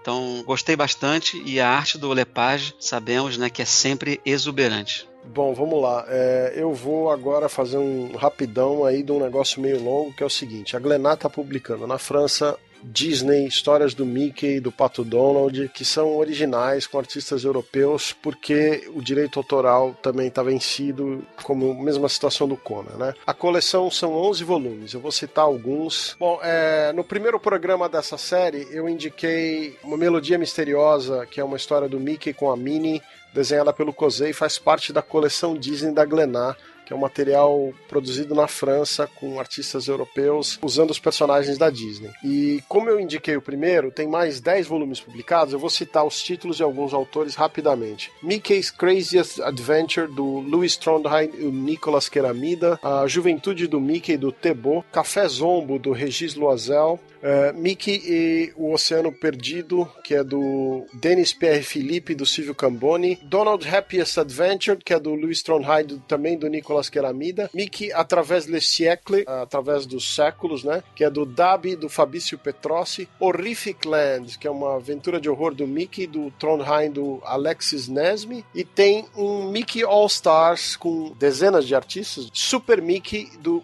Pieter de Portery é o último que saiu esse ano. É uma coleção com alguns álbuns imperdíveis e alguns álbuns interessantes. Eu vou para Espanha agora, vou indicar três álbuns que saíram é, pela norma editorial, uma série chamada Los Viejos Hornos, que ao pé da letra é Os Velhos Fornos. Mostra a história de três senhores já bem idosos e vai mostrando é, durante o passado das edições um pouquinho do passado de cada um tal. O que tudo no começo parece ser uma grande comédia, tem um, um quê de melancolia, de traição no passado, de preconceito, é, tudo numa pequena vila e ao mesmo tempo um deles tem uma neta que chega grávida. Isso muda completamente o escopo da obra. O roteiro é do Lupano e a arte é de Cauê. E a arte é espetacular. A única coisa que eu não gosto desses álbuns, o Yuri também os adquiriu, são as capas. As capas são em um tom só, ela tem uma cor só, realmente não me agradam, porque a arte no miolo é espetacular, mas as capas são realmente quase monocromáticas e não me chamam a atenção. Não faz jus à obra. Não mesmo. Bom, agora eu vou de Los Amos de White Plain. Saiu em 2018 pela Ierma Edições na Espanha. Os autores são Eduardo Chevar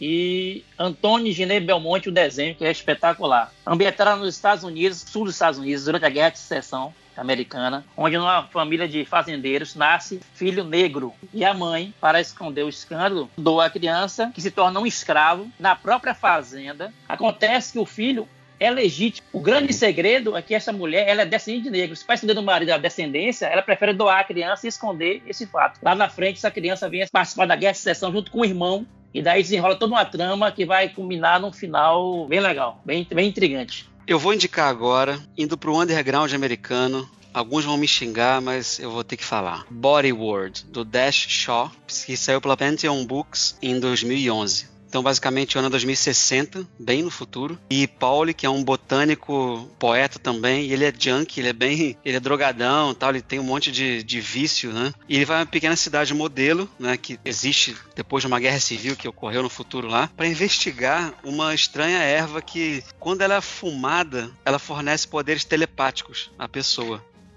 e o problema é que quando as pessoas fumam essa erva juntas, né, elas acabam trocando pensamentos, né? Então entra um pouco uma coisa de telepatia, de troca de, de personalidade, é muito louco. Então para quem se não lembra, né, Dash Shaw é quem lança, é, que fez Umbigo Sem Fundo, que saiu no Brasil uns anos atrás. Se não me engano, pela Quadrinhos na Companhia, se vocês puderem confirmar aí depois, acho que foi Quadrinhos na Companhia. Foi, foi sim. Eu diria que Umbigo Sem Fundo é a obra mais, é, vamos dizer, digerível do Dash Shaw. Todas as outras são bem alternativas, né? E essa é uma delas. Essa é bem alternativa, edição toda toda diferente, ela para você ler de forma vertical. E aí tem o guia, o mapa. É, ele gosta dessas coisas, né? Então, indo por underground, a, a dica é essa, Body World. Bom, eu vou recomendar uma série do Brian Bendis que começou pelo selo Icon e hoje está no selo Jinx World, um desenho do Alex Maliv, e é essencialmente uma moça que é Scarlett Rue, que mora em Portland, e ela é uma moça que está se rebelando contra a corrupção e, e, e as coisas que estão acontecendo na sociedade. Tem bastante a ver com, com a, a, situação atual do, do, dos Estados Unidos na última década. E uma das curiosidades é que a personagem principal frequentemente quebra a quarta parede e conversa com o leitor. A série tem dois volumes publicados uh, como encadernados teve um hiato e é bem interessante o, o material é político, em alguns casos é instigante e vale a pena. Eu vou mais uma HQ espanhola publicada em Portugal pela Levoar e mais uma vez era o Paco Roca, Os Trilhos do Acaso. Nessa edição, é, a quarta capa tem uma menção assim, que é um mouse espanhol. Eu, eu, quando eu resenhei até falei, olha, eu não diria que é tanto, mas é o seguinte, na história é, tem um cara entrevistando um idoso chamado Miguel Ruiz, um espanhol que, que vive na França, porque ele, ele quer saber a história da La Nueve, uma unidade militar formada em sua maioria por espanhóis que foram enxotados do seu país por causa da guerra civil e do governo franquista. Só que essa La Nueve foi absolutamente importante na Segunda Guerra Mundial, inclusive na libertação de Paris. O mais curto é quando quadrinhos contam histórias que a gente realmente não conhece pelos livros de história. E a história do, desse protagonista mostra justamente os vários anos de combate é, e a leveza com que o, o Paco Roca aborda o tema, é, mesmo quando as cenas são muito, muito pesadas, muito atrozes, é, realmente impressiona. Na, nas páginas finais eu lembro que eu, eu me peguei com os olhos marejados, né? Porque tem uma coisa muito louca nesse, nesse negócio. Quando termina a guerra, todo mundo tem para onde voltar, o seu país de origem. Esses espanhóis não podem voltar, porque eles não podem voltar por causa do governo franquista e os aliados resolveram não se meter com Franco. Então é muito bacana. Originalmente é um álbum só de 328 páginas, mas a edição da Levoar saiu em dois, em dois álbuns. A capa é basicamente a mesma com uma mudança no tom de cor. Um negócio que é muito curioso é que as cenas de flashback são coloridas e as cenas que se passam no presente são em um tom só que é justamente o contrário do que geralmente acontece. Os Tiros do Acaso, grande HQ. Para quem curte boas histórias, uma ótima pedida. A Espanha mandou uma divisão inteira de soldados para ajudar os nazistas na frente russa entre 41 e 44. A pedido do Franco, eles eram voluntários. Uhum. E, é, ou seja, o oposto do que você acabou de contar, o Franco cedeu à pressão dos aliados em 44 e mandou todo mundo voltar. Então você está contando a história oposta, os, os espanhóis lutando a favor dos aliados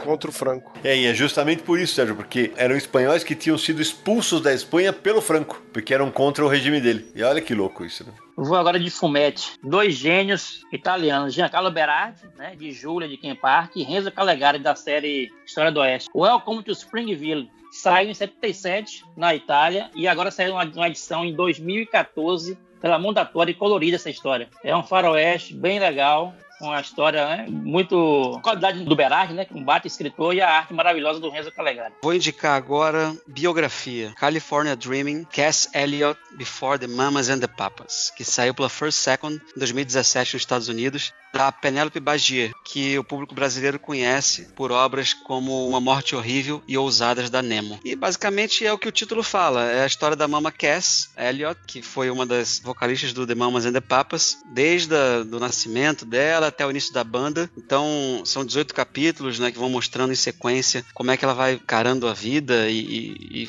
enfrentando as dificuldades pelas quais ela passou. E é legal que no final a autora Bagier ela mostra a pesquisa que ela fez, recomenda músicas, etc. Então foram mais de 300 páginas que eu li numa tacada só. Muito interessante. Eu vou falar agora de Katanga. Katanga é uma série europeia do Fabiano Uri e do Sylvain Vallée. São três volumes e conta essencialmente a história da separação da guerra civil na República do Congo após a independência do país. Isso acontece na década de 60, é baseado em fatos reais país mergulhou numa guerra civil sangrenta, a província de Katanga se separa do resto do Congo, envolve mercenários, uma série de coisas, e a série conta um pouco dessa história, como é que é essa tentativa de separação da província de Katanga, que era rica em minérios. É muito interessante, principalmente para quem não tem nenhuma noção desse período histórico, é até pouco assustador, e para quem conhece é ainda mais fascinante. Né? Eu também recomendo muito os desenhos, são bem bonitos, e é um momento histórico da África que é uma coisa que as pessoas não estão acostumadas a ler, né?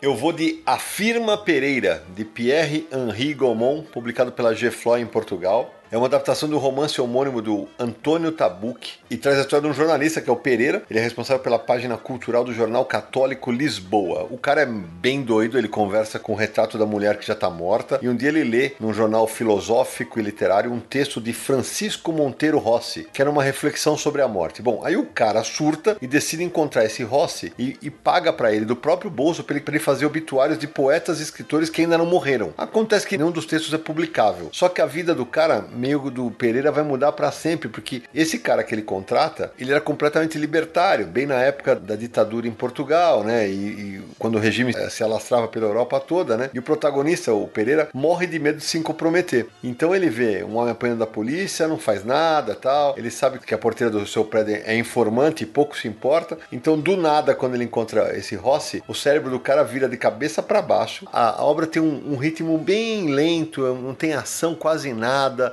Parece um filme europeu mesmo, assim. O traço tem uma pegada meio do Matotti, aquele italiano que já foi bastante publicado aqui no Brasil. Mas é, é muito legal de ver a mudança que o personagem tem, da transformação que ele tem, especialmente como o Pereira sofre para aceitar a briga que ele trava dentro de si mesmo. Bela leitura. Ô Sidão, e legal a relação dele com a esposa, né? Vai dando na spoiler, né? Bem, bem legal, né? Sim, é que ela já tá morta, né? Que eu falei. É, exato. E eu vou agora de Marvel. Um material aqui que a Panini nunca trouxe. É a adaptação da Eli da, da Odisseia, o roteiro do Roy Thomas e a arte do Miguel Ângelo Sepúlveda do Greg Tolkien. Foram várias adaptações que a Marvel publicou nos Estados Unidos há algum tempo. Retrato Dorian Gray, A Ilha do Tesouro, nada disso veio ao Brasil. O principal seria essa aqui. Na Espanha, a Panini lançou em um, em um único volume, a Ilha e a Odisseia. Um material bem legal. Isso era por uma linha do Clássicos Ilustrados. Isso. O Yuri foi de Marvel, eu vou de DC então. Se, eu vou colocar aqui uma obra do Batman, que Uau. se chama Batman Death by Design. Ela saiu em 2012, edição única nos Estados Unidos, roteiro do Chip Kid e arte do Dave Taylor. Então é um Ellsworth, né, homenageando um programa que vocês fizeram recentemente. É uma Gotham, né, da metade do século 20, né, mas tem alguns elementos futuristas e tal. E ali eclode uma guerra de interesses envolvendo algumas decisões sobre a arquitetura da cidade. Mas o interessante dessa obra é o seguinte: ela é em PB, mas ela tem, eu não sei explicar porque eu não sou artista, mas ela tem umas cores, né, que entram em alguns momentos de forma diferente.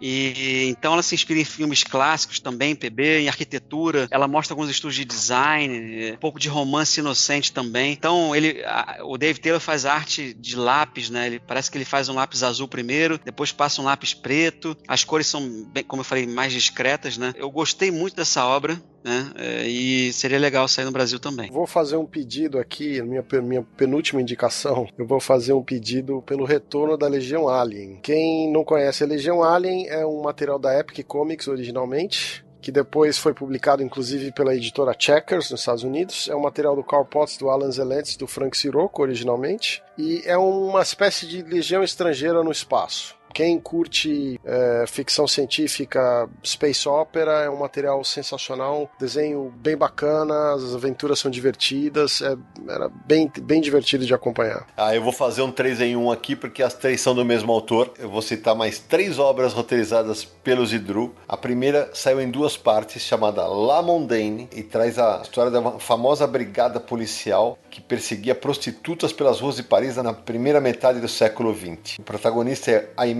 Lozo, que acaba de chegar ao departamento e tal, e vai mostrando é, a realidade da- de- desse cara, inclusive na época da Segunda Guerra, e, e especialmente quando entra o escopo da segunda parte, tem um momento em que ele. Ele é de uma crueldade, esse protagonista. Você está encantado por ele. O Zidru quebra completamente a expectativa do leitor. Os desenhos são do Jordi Lafebre, ou seja, a mesma dupla do Verões Felizes. Então vale muito a pena conferir La Mondaine e as outras duas obras que eu vou citar do Zidru. Uma se chama, todas elas foram publicadas pela Norma, tá? É, a primeira se chama La Anciana que nunca jogou al tênis e outros relatos que sientam bien. São 15 contos curtos pelo, do Zidru por vários artistas espanhóis, muito legal. Tem casal trepando, tem velhinha com problema de saúde, é, tem amigo, tem família, tem até bicho tal. Tudo com muito a sutileza que é uma pegada do autor. Destaque para Melly City, Holmes, Stergili e Jordi Samper. E o outro, que é também do Zidru para fechar, Quien les urcia los calcetines al rei de Prússia mientras estava em la guerra, que é quem amarra o- os cadarços do rei da Prússia enquanto ele estava em guerra. Eu lembro quando eu resenhei, eu coloquei assim, caralho, como ele escreve bem. Porque é uma história de uma viúva, a Caterine, que tem 72 anos, tem um filho de 43 anos que vive com ela até hoje, e ele tem uma- um retardo mental que foi gerado por um acidente de carro. Só que cara, o que a mulher passa pra se manter viva e, e manter o cara, o cara só depende dela. Tem umas emoções, é uma vida de absoluta, absoluto sacrifício. É aquele o amor,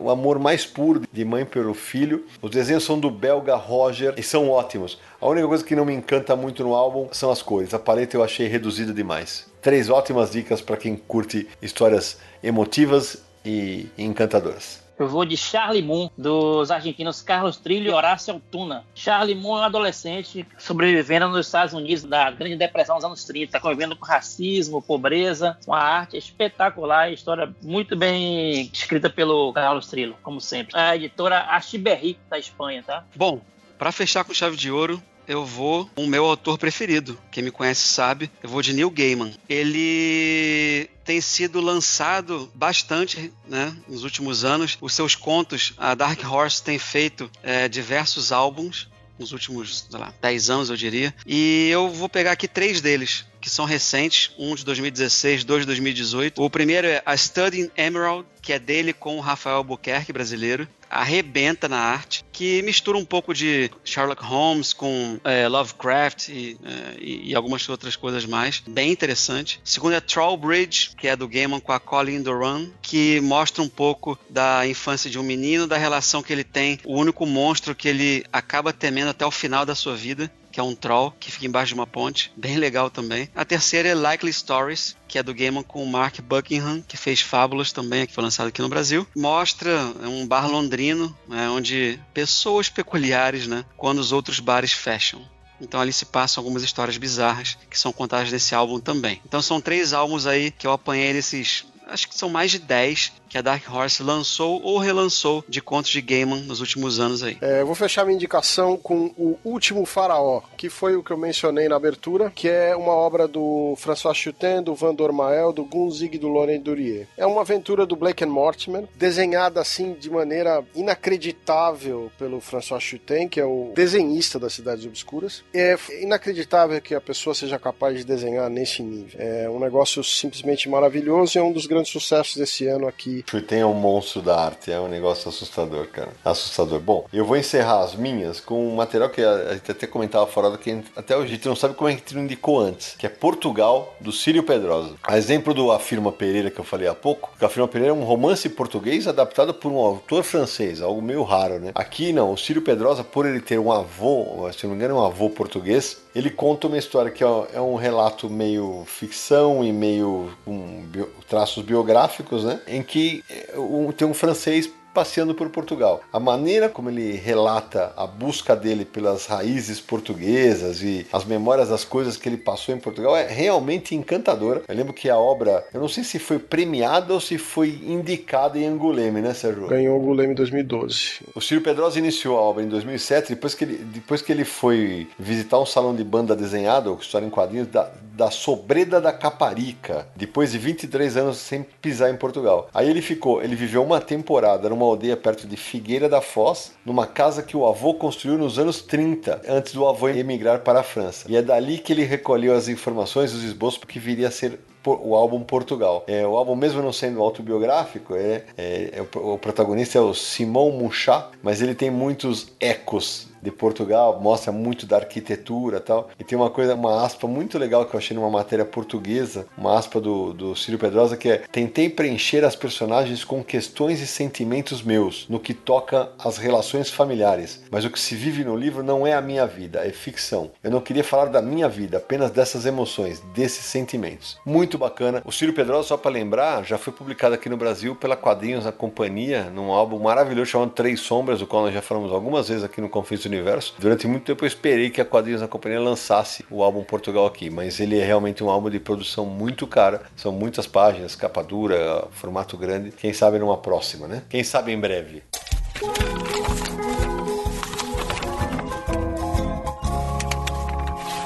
Bom, moçada, é o seguinte: chegamos ao final. Se alguém ainda tem alguma indicação, a gente pode fazer uma rodada pinga-fogo, que é só citar o nome da obra e a editora e os autores. Então vou eu, Buide e Yuri a partir de agora no pinga-fogo. Então agora a gente só vai citar o nome da obra. Então vai você, Yuri. Vamos de mangá. Path of the Assassin. Kazu Koike e Gozeki Gojima. A dupla de lobo solitário, né? É a história do, do famoso ninja Torianzo, que serviu ao Yasu Tokugawa, o shogun que unificou o Japão. 15 volumes saíram para Dark Horse. Náufragos, da Salamandra Graphic, da Laura Pérez, do Pablo Monforte. Eu vou de Polina, do Bastien Viver, que lançou Uma Irmã é, aqui no Brasil pela Nemo. É, e lá em Portugal saiu pela Levoar, uma história muito bacana de um professor de dança e sua aluna. Além disso, o Viver também é o autor de O Gosto do Cloro, que saiu aqui no Brasil pela Leia. La Palavra del Mudo, Rariette Edições da Espanha, saiu em 2018. Autores Laurent Galadon, desenho de Frederic Billier. Em homenagem ao nosso amigo Charles Lucena, Royal City, do Jeff Lemire,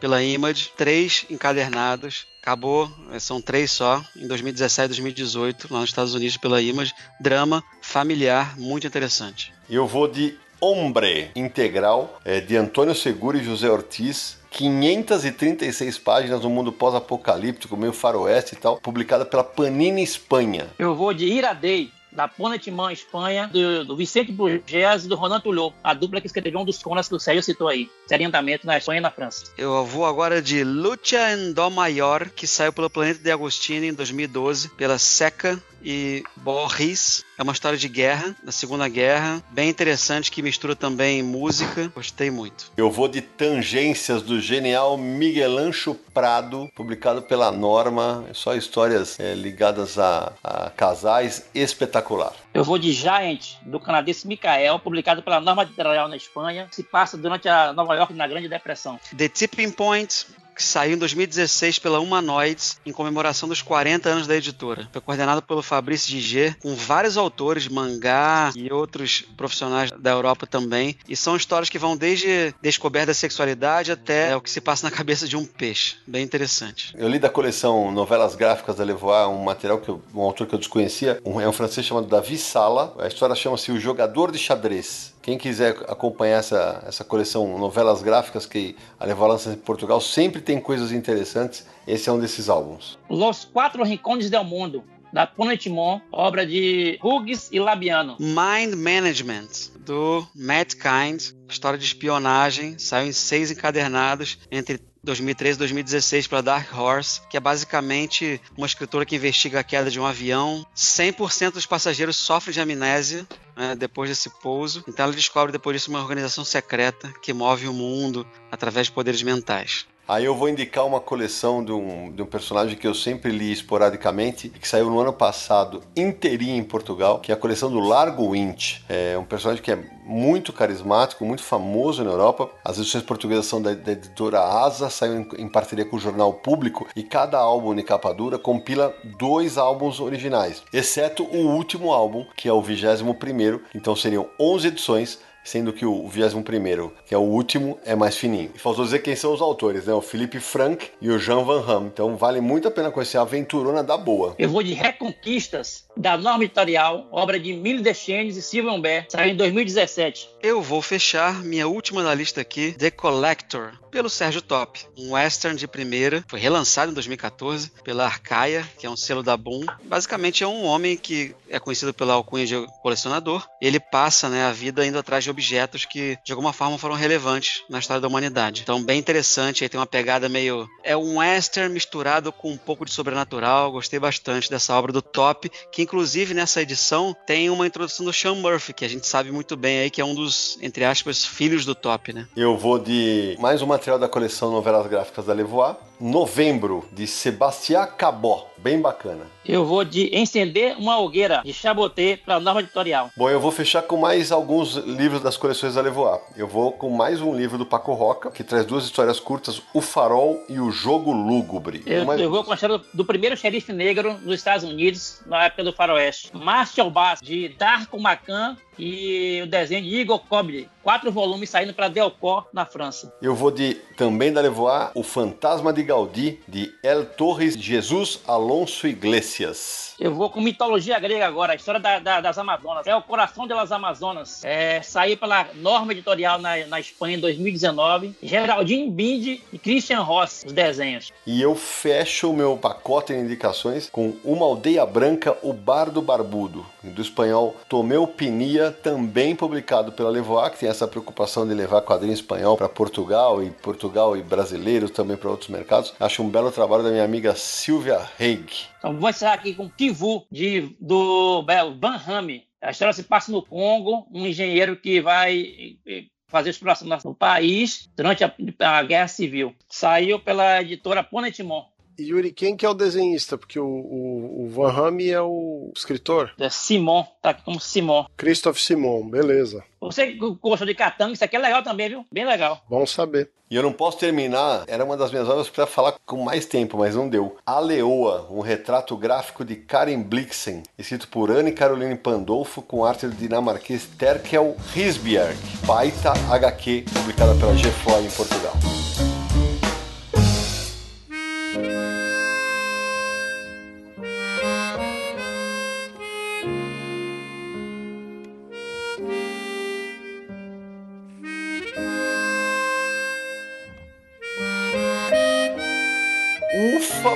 Pela madrugada. Eu não quero nem contar quantas foram até agora. Depois a gente deixa essa missão pro Marcelo Buide. Meu amigo Samir Naliato, antes de encerrarmos, porque hoje haja garganta, né? Os contatos do Confis do Universo. Hoje nós estouramos todos os tempos, mas foi por uma boa causa, né? Vários quadrinhos indicados. Bom, os contatos do site. Lembrando sempre, né? Todos os episódios estão no site Universo HQ. É só acessar podcast.universohq.com. Também estamos no iTunes, é só buscar por Confins do Universo. Lá você pode assinar o feed para receber os novos episódios, deixar sua avaliação e o seu comentário. E se você usa Spotify, também estamos disponíveis lá. E lá você assinando o feed também vai receber todos os episódios novinhos do Confins do Universo. Para nos mandar uma mensagem por e-mail é podcast@universohq.com ou mensagem de áudio para o WhatsApp DDD 11 94583 5989. Se você quiser nos acompanhar nas redes sociais, busque por Universo HQ no Facebook, no Twitter e no Instagram. Bom, agora pedindo para os nossos ouvintes especialíssimos aí, o Jonas e o Glauber, abrirem seus microfones. Jonas, meu querido, que tal ficar conosco até uma e meia da manhã? Uma e meia, vírgula, 6 horas da manhã e 28 minutos em Luxemburgo. Opa, rapaz, é um privilégio, né? É muito bacana acompanhar e ver os bastidores da, da gravação. A gente aprende um bocado, viu? Espero que você tenha gostado, meu velho. Obrigado pela paciência de ter ficado conosco até essa hora. É, eu posso dar uma de ouvinte metido aqui e deixar uma sugestão também? Poxa, deve? É, é o Tesouro del Cisne Negro, né? O Tesouro do Cisne Negro. É um HQ aí com desenho do Paco Roca, a última dele, roteiro do Guilherme Corral, que trata de uma aventura baseada em um fato real, né? Descoberta de um tesouro de um navio espanhol que foi afundado no século XIX e mostra aí, trata de toda uma disputa política, jurídica, envolvendo trapaças aí para ver quem ficava com esse tesouro. E o álbum também é uma grande homenagem a Tintin, tem muita referência lá. Sua vez, Glauber. Espero que você tenha curtido, meu velho. Ouvindo aqui vocês todos agora, eu tenho muito mais respeito por vocês, porque todo esse trabalho que vocês têm para fazer o programa é um trabalho hercúleo, realmente.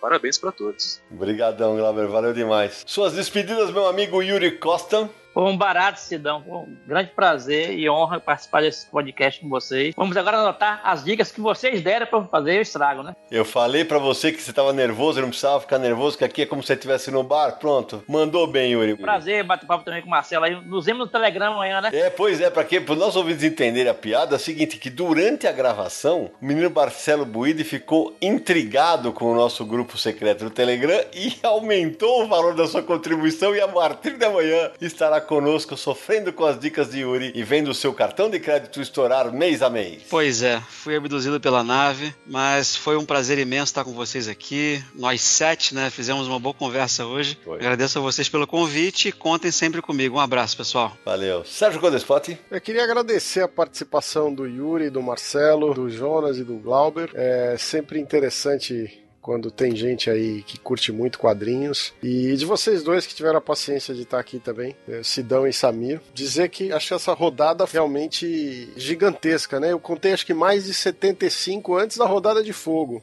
Uau. Samir Aliato, sua vez, meu velho. Primeiro, agradecer ao Glauber e ao Jonas nossos apoiadores que acompanharam essa gravação ao vivo até essa hora. Muito obrigado por terem permanecido aqui com a gente. Aproveitar também mandar um abraço para Priscila, esposa do Jonas, para o Matheus e Marcelinho, os filhos do Jonas que ouvem o Confins do Universo nas viagens de carro. Muito obrigado pelo carinho. Yuri, espero que você esteja mais calmo agora, né? Depois de tanto tempo de gravação, eu não falei que ia ser tranquilo, não precisava ficar assustado. Tô aí frio, engasguei muito, viu? É, tá tranquilo. Podcast do Confins é muita responsabilidade.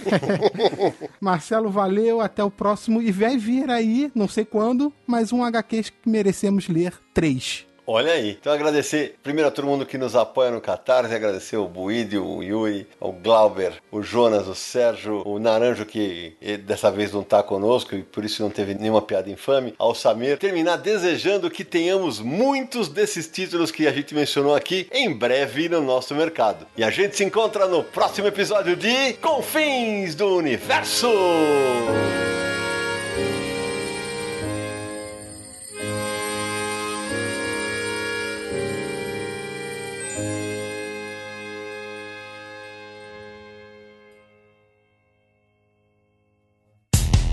Dia mais claro ou na noite mais densa, você está deixando a nossa presença. Faça uma boa viagem de volta, mas não fique disperso. Nos encontraremos no próximo episódio de Confins do Universo. Este podcast foi editado por Radiofobia, podcast e multimídia.